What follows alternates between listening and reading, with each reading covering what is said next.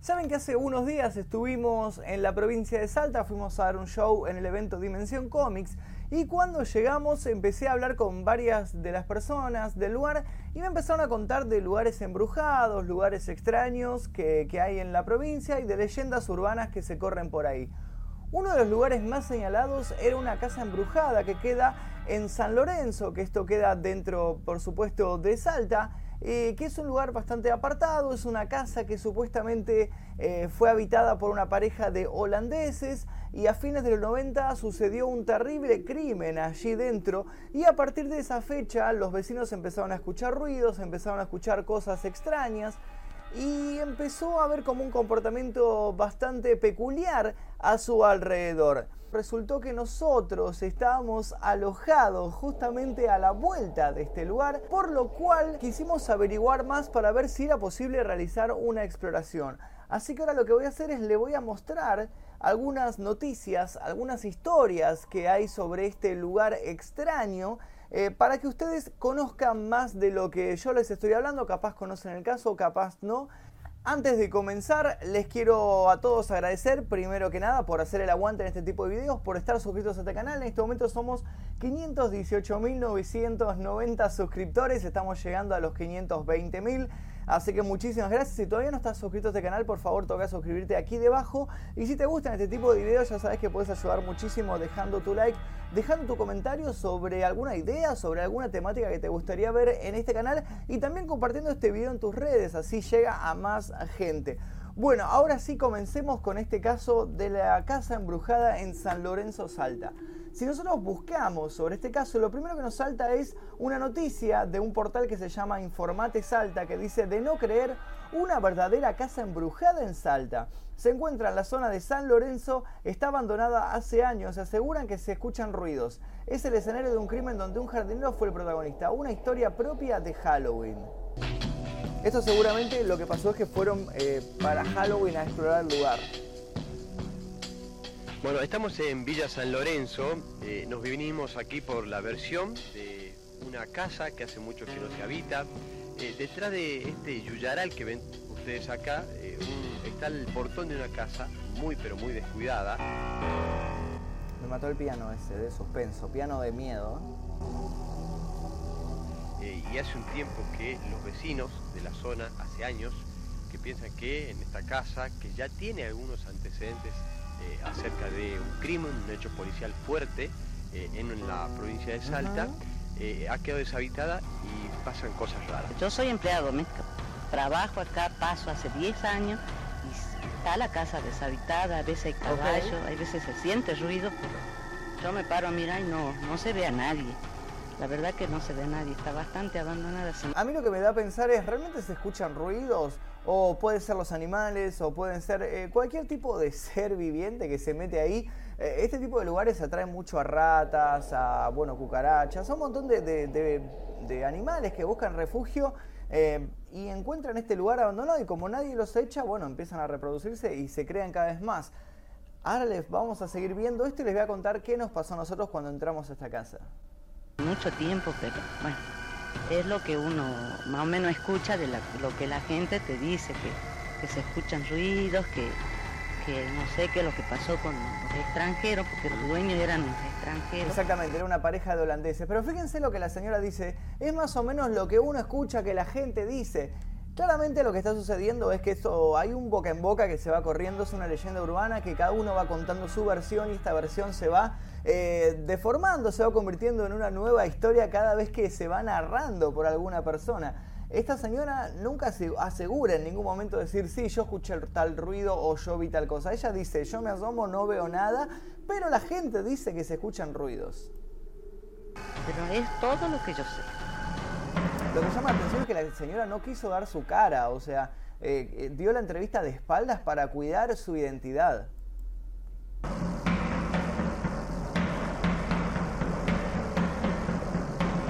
nosotros estamos en la puerta, eh, vamos a intentar ingresar o por lo menos mostrar algunas imágenes, pero este es, el portón principal, claro. Es muy, fácil entrar a ese lugar, porque uno ingresa caminando, no hay que saltar reja, no hay que saltar paredes, nada, entras caminando normalmente. No se puede reconocer mucho, no se puede ver mucho, Ese portón creo que actualmente no está, o por lo menos nosotros no lo vimos cuando fuimos. los yuyos han crecido de tal forma que impiden que podamos ingresar normalmente y podamos ver eh, en el interior de, la casa, por lo menos en el interior del terreno. Lo que dicen los vecinos que hace seis años aproximadamente esta casa la habitaron eh, una pareja de suizos que llegaron eh, para vivir aquí en Villa San Lorenzo. muy, vamos a averiguar si eran suizos o eran holandeses.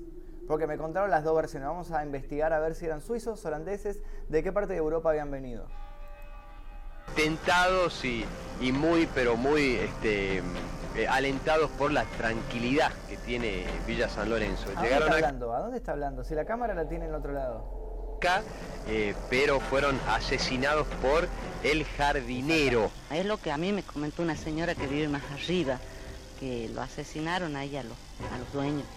De esto más no sé porque yo hace 10 años, como te digo, trabajo, pero no nunca más. Ruidos se escuchan, hay caballos, al, mediodía cuando salgo ya no están los caballos. A partir de ahí, esta casa quedó así como la vemos, eh, en soledad total, deshabitada y comienza obviamente a estar eh, con yuyos altos, eh, de noche se escuchan ruidos. Cosa rara debe ser. ¿Ah? Deben ser cosas raras. No? y sí, imagínate, hace 10 años paso y siento ruidos. puede dejar de decir que hace 10 años que pasa, señora? Pero no hay nadie, me empiezo a correr. Creer o reventar, por lo menos nosotros vinimos. Nunca entró. Bueno, al final, yo les voy a contar qué es lo que sucedió realmente.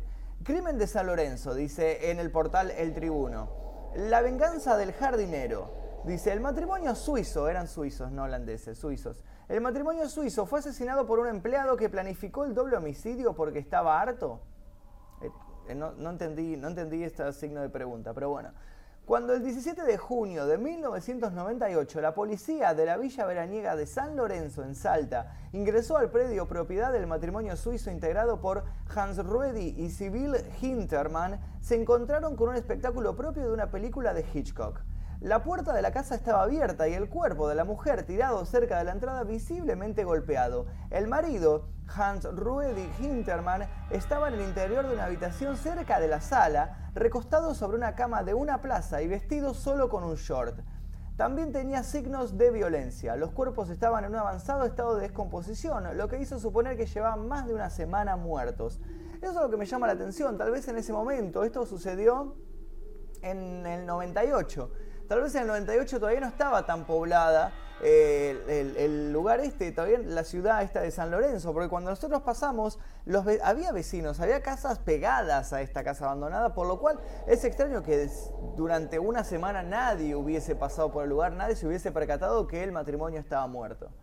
Los suizos estaban instalados en San Lorenzo de 1990. Hans Ruedi, corredor de seguros y civil, bancaria habían conocido la villa en 1983. Se enamoraron del lugar y después de varios viajes decidieron dejar Suiza e instalarse en la villa. Allí se compraron una casa señorial ubicada en la calle Vicente Solal 1400 y cinco caballos que usaron para la actividad turística. La mujer fue la que más rápidamente se integró a la sociedad de la villa, sobre todo al grupo de empresarios dedicados al turismo. Pronto se ganaron el cariño de la comunidad. Fue justamente una persona relacionada a esta actividad, amiga del matrimonio, la que avisó a la policía que le preocupaba la falta de noticias de los Hinterman. La policía dio inmediata intervención al juzgado, se realizaron las tareas de rigor y se ordenó la autopsia de los cuerpos que determinó que la mujer tenía el cráneo destrozado a golpes. La habían atacado con una piedra, pero además le aplicaron cuatro puñaladas a la espalda y tres en el pecho con un cuchillo de 25 centímetros de hoja. El hombre presentaba fractura de cráneo y costillas el jardinero vengador. Los investigadores pronto comenzaron a cerrar el círculo. La vivienda tenía un cerco eléctrico perimetral y seis perros. Por lo tanto, quien sea que hubiera ingresado tenía que ser conocido de la pareja. Pocas horas pasaron para que el juez de la causa, Roberto Helio Garek, ordenara la detención de la última persona que los había visto. Se trataba del brasileño Silas Ábalos Moreno de 38 años, quien se dedicaba a la jardinería y también ayudaba a la pareja en el mantenimiento del lugar y de los animales. El hombre vivía junto a su familia, una joven de 22 años en ese momento y sus tres hijos de 4, 2 y un bebé de 8 meses en una finca en Rosario de Lerma, donde hacían el mantenimiento del lugar. pero lo que cobraba era irrisorio, por lo que Ábalos Moreno hacía changas a los Hinterman que le pagaban 13 pesos por día. Ábalos Moreno, cercado por la evidencia, terminó confesando. Si Bill Hinterman era muy mala, siempre me trataba mal, me gritaba, me hacía comer con los caballos, ya no aguanté más. Ábalos había decidido terminar con la Suiza el 6 de junio, pero no pudo concretar su plan, por eso al otro día volvió a la casona y allí nuevamente la mujer lo retó por llegar tarde. En ese momento, tomó una piedra y le golpeó la cabeza hasta el hartazgo, pero no logró matarla, así que sacó su cuchillo que tenía escondido entre sus ropas y le aplicó siete puñaladas. Ábalos tenía gran afecto por Hans Ruedi, era un hombre bueno, diría después, pero no podía dejar testigos, así que aprovechó que estaba dormido, tomó su pico y lo mató. Después del crimen, Silas Ábalos Moreno se fue a su vivienda en Rosario de Lerma. Allí vivían dos piecitas al fondo de la finca que cuidaba junto a su mujer Rufina y a sus tres pequeños hijos. Él llegó y compró dos cervezas. Después prendió fuego para hacer un asadito. Yo no noté nada extraño, contaría Rufina. Él se deprimía mucho porque la señora lo trataba muy mal, le decía malas palabras. No lo justifico, pero creo que se cansó, dijo la esposa. A medida que pasaban los días, la mujer notó que Ábalos se ponía cada vez más nervioso y fumaba mucho. Yo lo lamento por esa familia y también por la mía. Mis hijos van a sufrir mucho por esto, pero lo voy a querer siempre, dijo en ese momento Rufina. Ábalos, después de cometer el doble homicidio, borró sus huellas y se fue del lugar sin tomar nada de la casa. Los investigadores encontraron en una cómoda 4 mil dólares y monedas de oro. El matrimonio fue sepultado en el cementerio de San Lorenzo con la presencia de los amigos pero sin familiares. Los chicos de la villa dicen que la casa está embrujada. Básicamente esa fue eh, la historia, este matrimonio eh, que viene de Suecia a, bueno, a intentar eh, construir algún negocio de turismo en San Lorenzo Salta. contratan a este hombre, parece que la señora lo trataba mal, el hombre un día se cansa de este maltrato y en vez de renunciar a su trabajo decide asesinar a la mujer. es básicamente esta es la historia, la mujer parece que encuentra el cadáver de ella tirado en, la entrada de la casa y el hombre aparece muerto en, en su cama, porque él estaba durmiendo, nunca se percató de todo esto, en uno de los cuartos de la casa. Ahora se empieza a correr el rumor de que la casa está embrujada, de que todavía los espíritus de esta pareja eh, de suizos todavía siguen rondando el lugar. Si nosotros buscamos en YouTube, vamos a encontrar, buscamos casa embrujada en San Lorenzo Salta, vamos a encontrar eh, un video, por ejemplo, de estos chicos Hoy, en el día de hoy, eh, voy ahora a ir a una casa abandonada en San Lorenzo. Me va a acompañar esos individuos que están ahí. Bueno, son chicos, parece que son chicos de Salta que fueron a explorar el lugar, ¿no? ¿Esta es la casa? O sea, parece una casa... Ahí está, sí, la casa. Sí, acá es. Acá vino Dross, Rotzan. Acá vino Dross. Claro, lo que sucedió es lo siguiente. Parece que Dross fue a explorar este lugar de día eh, jugó a la Ouija y esto motivó a varias personas del lugar a, ir a conocer la casa. Está la heladera. No sé si se puede ver si está, aunque sea. Porque te puedes caer vos también. Bueno, parece que no sucedió nada. Y después hay otros videos más, o sea, parece que hay varios chicos que se aventuraron ahí a este lugar. Eh, matate, dice de hecho. Eh. Bueno, vamos a entrar a la famosa casa embrujada. Eh, si lo traes. ¿Qué opinas, final? ¿Qué opinas, final? Ah, la vieja. Bueno, en, cara final porque vos no crees nada. Vamos, Cuquino. No, vamos, pingo. Scooby-Doo, ¿dónde estás? Ah. Filma ahí.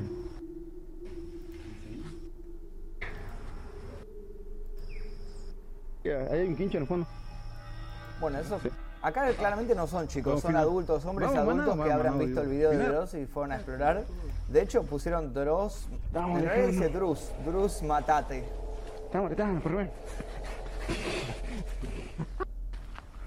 Bueno, está sacando fotos. Y después, este es el famoso video que parece que Dross lo borró de su canal. Hola. Le mando un saludo a Dross si que está viendo esto. Estoy en un lugar a unos 15 o 20 minutos. El Dross me ayudó con un problema de que de algo que había sucedido por ahí en un foro y me, estuvo ayudando ahí por Twitter, así que muchas gracias. De la capital de Salta, de la provincia que lleva ese mismo nombre, que se llama San Lorenzo. Y dentro de San Lorenzo me hallo recorriendo un camino largo y empinado que se llama La Quebrada. De ese camino, de recorrerlo. Deberían conocer por lo menos de nombre, esta zona porque aquí tomó lugar uno de los creepypastas que yo conté en un video, que se llama El Señor Boca Grande. Bien. El día de ayer yo estaba tomando un examen mientras tengo a mi profesor al lado. La cuestión es que por esta esta zona. que estaba aprendiendo a manejar y se topó con esta casa. Entonces lo que hace él es entrar a recorrer la casa, muestra el estado en el que está la casa y lo que hace es arma una ouija y se pone a jugar a la ouija adentro de la casa abandonada. La gente que le gusta creer en esto dirá que no, que Pedro no era el que se murió por el sirviente, sino que Pedro era el anterior o el anterior o el tataranieto de, del propietario que falleció. Pedro, ¿a qué edad te moriste?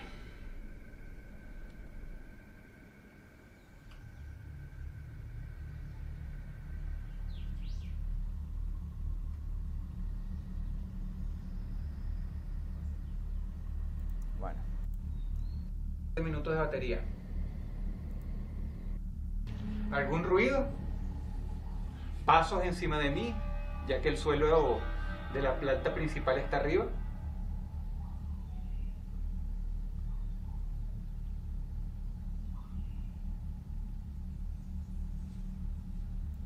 Eh, pero la cuestión es que esta casa en sí es bastante, bastante conocida, esta casa en San Lorenzo Salta, todo el mundo parece que conoce o, escuchó hablar de este lugar. Y cuando nosotros escuchamos toda esta historia, googleamos todo esto, encontramos este material, dijimos, mmm, interesante. Nosotros estamos alojados en un hotel, un hotel hermoso que se llama Selva Montana, a la vuelta de esta casa embrujada. Y resulta que el sábado, después de dar el show en Dimensión Comics, a más o menos a las 2 y media, 3 menos cuarto de la mañana, con el señor Víctor Max Méndez decidimos preparar nuestros equipos. Yo había llevado todo porque estaba seguro que algo iba a pasar, que algo íbamos a encontrar para explorar. Y nos eh, mandamos a este lugar. Y ahora les voy a mostrar acá esta carpeta que se llama Exploraciones Salta. Y les voy a mostrar que, para que vean que, que es real lo que les estoy contando. Salta en Argentina, obviamente, en San Lorenzo. Según parece, en este lugar hay una casa embrujada. Pasaron el dato de que hubo un asesinato en 1998 en esta casa, que un jardinero mató a los dos dueños de la casa, al hombre y a la mujer, y dejó los cadáveres tirados en ese lugar. Eh, estamos yendo a explorar este lugar, vamos a ver qué encontramos eh, en esta casa embrujada. Eh, en. Bueno, no quiero spoilear mucho, no quiero spoilear mucho. O sea, en este tipo de lugares siempre lo que Pero pasa es fíjense- que vienen chicos a... Fíjense que ahí se ve el frente de la casa. En San Lorenzo en Salta. La diferencia de nosotros con el resto de los exploradores eh, que les estuve mostrando es que nosotros decidimos ir Wow. justamente llegando a las 3 de la mañana, cosa que nos sorprendiera a las 3 de la mañana dentro de la casa. Ustedes saben que hay todo un simbolismo con las 3 de la mañana y todo eso, así que lo hicimos a propósito para ver si sucedía algo precisamente a las 3 de la ¿Se ve mañana en este lugar. Bueno, según... Ahí está. Encontramos Sí, un murciélago, dando vueltas. Se accede, se- No quiero spoilear nada más, pero les quiero contar que algo, algo nos sucedió. De hecho, probablemente al final de este video les muestre el pequeño adelanto de qué fue lo que nos pasó dentro de esta casa. Ahora, depende de ustedes. ¿Quieren ver esta exploración urbana que estuvimos filmando a las 3 de la mañana en la casa abandonada y embrujada en San Lorenzo Salta? Bueno, dejen su like. Si este video llega a 10.000 likes, les voy a estar mostrando esta exploración que estuvimos filmando con el señor Víctor Max Méndez. Eh, probablemente el miércoles, miércoles seguramente estaré subiendo este video. Eh, pero bueno, depende de ustedes si lo quieren ver o no. Y si no, me guardo el material y no sé, se lo mostraré a mis amigos cuando vengan aquí a mi casa. Eso es todo lo que les tenía que contar. Muchísimas gracias a todo el apoyo que le están dando a los videos anteriores que estuve subiendo. Eh, si no los vieron, bueno, les voy a dejar aquí debajo los links y si no, al, al final van a aparecer ahí en, en recomendados. Y les quiero recordar que el 18 de noviembre voy a estar dando un show en Capital Federal, en Buenos Aires, para todos los que quieran venir a, a ver y a escuchar los nuevos temas que estuve preparando. Voy a adelantar el nuevo disco. Vamos a tocar más o menos la mitad del nuevo disco en exclusiva para la gente que, venga a este show. El resto va a tener que esperar hasta marzo del año que viene para escuchar estos temas. Les dejo el link de las entradas aquí debajo porque además el día anterior es mi cumpleaños, así que quiero festejar el cumpleaños con todos, todos ustedes. Eso es todo lo que tenía para decir. Mi nombre es Magnum Efisto y seguramente nos veremos en el próximo video. O sea, vos decís que tiene entrada por los... Acceso por los dos lados. Ok. Wow. De la lora. chiflaron. Escuché un silbido. Con la lora. ¿Qué hacemos, boludo? Vámonos a la... Ya. Ya.